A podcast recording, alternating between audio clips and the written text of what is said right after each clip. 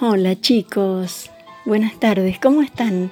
Soy la abuela Julia de La Plata y hoy eh, les voy a leer un cuento titulado Una trenza tan larga, por ahí ya lo conocen, que integraba el libro de un elefante ocupa mucho espacio. Ilustraciones de Gabo León Bertens, Ediciones Santillana. De Elsa Bornemann. De la escritora ya hemos leído varios cuentos. Para Palabras para Soñar.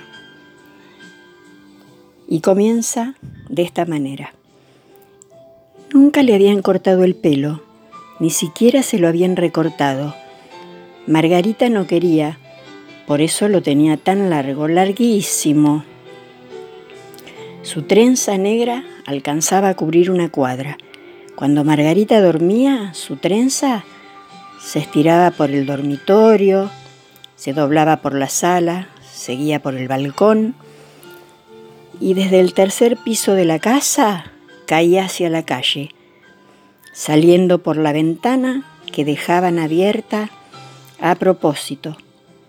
Para peinarse, Margarita viajaba una vez por semana al campo, con su mamá, su papá, su abuela y sus dos hermanas mayores allá. Sobre el ancho verde la destrenzaban. Luego la cepillaban por turno para no cansarse. Su mamá le alisaba los primeros metros de pelo. Seguía la abuela desenredando unos cuantos metros más. A continuación, sus dos hermanas, siempre protestando, porque esa tarea las aburría. Y finalmente el papá, que peinaba los últimos metros del pelo de su hija menor. Una vez en plena labor de cepillado, lo sorprendió un fuerte viento.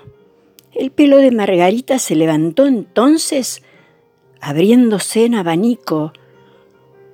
Una nube negra, gritaron los campesinos tormenta, mientras pájaros, libélulas, mariposas, langostas y vaquitas de San Antonio quedaban enredados. Lejos de preocuparse, Margarita estaba contenta.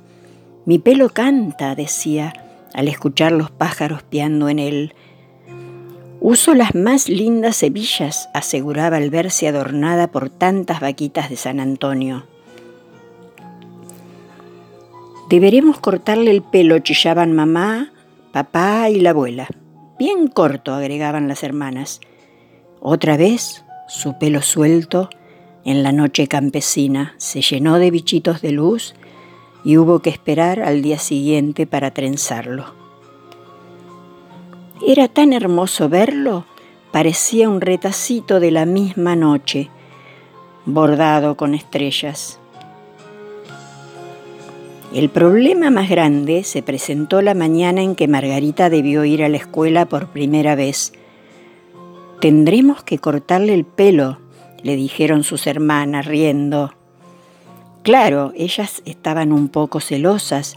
La mayor tenía una melenita castaña que apenas le rozaba los hombros, la mediana escasos rulos apretados en coronita rubia. Ninguna de las dos lograba que el pelo le creciera tanto como a la más chica. La mamá trató de encontrar una solución sin cortarle el pelo. Te recogeré la trenza en un rodete, Margarita le dijo esa mañana. Manos a la obra, se escuchó a la abuela, y tomando varios metros de trenza cada una, empezaron a girar alrededor de Margarita hasta formar un enorme rodete sobre su cabeza. Ay, era tan pesado que Margarita no pudo moverse. Ay, era tan alto que Margarita no pudo salir de su casa. Llegaba hasta el techo. Entonces Margarita tuvo una buena idea.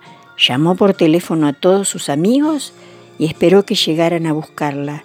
Entre tanto, su mamá, su abuela y sus hermanas trabajaban deshaciendo el rodete. En media hora, la trenza negra ya estaba en libertad. Al rato Margarita salió a la calle, bajando por la escalera los tres pisos de su casa. Sus amigos ya la estaban esperando con sus delantales blancos. Margarita subió su bicicleta rumbo a la escuela. Y así fue, con sus amigos en hilera, cargando la trenza. Entre ellos, Sebastián la seguía en triciclo, Carlitos en karting, Gustavo en la bici, Cristina en remociclo, Pilar en monopatín, Aníbal en autito, Matías corriendo, Sonia en carrito empujaba, empujada por Darío y Hernán y finalmente Betina en patines, sujetándose del gran moño floreado y dejándose arrastrar por los demás.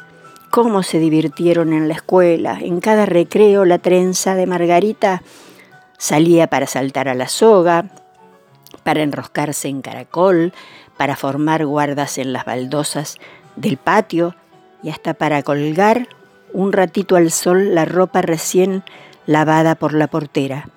Margarita se sentía tan feliz. Cuando llegaron las vacaciones, sus papás decidieron hacer un viaje en barco. Tendremos que cortarle el pelo, volvió a insistir su hermana mayor. Bien corto, dijo la mediana, yendo a buscar la tijera. Pero a Margarita se le ocurrió algo también en esa oportunidad. Y así no fue necesario cortarle la trenza. Durante el viaje en barco la dejó caer desde la borda al agua. Su trenza abrió un camino negro en el río. Cuentan que cuando la izaron al final del paseo traía pececitos prendidos de su monio cómo la aplaudieron los pescadores en la orilla. Ah, ¿ustedes creen que Margarita se cortó su pelo? No, no y mil veces no. Ni siquiera se lo ha recortado. Su trenza negra cubre ahora dos cuadras y sigue siendo a veces un retacito de la misma noche, bordado por los bichitos de luz o una nube oscura sobre la que el viento Sopla pájaros, libélulas, mariposas, langostas y vaquitas de San Antonio, o simplemente una trenza, una trenza tan larga. Fin. Espero les haya gustado. Un abrazo muy grande. Hasta la próxima.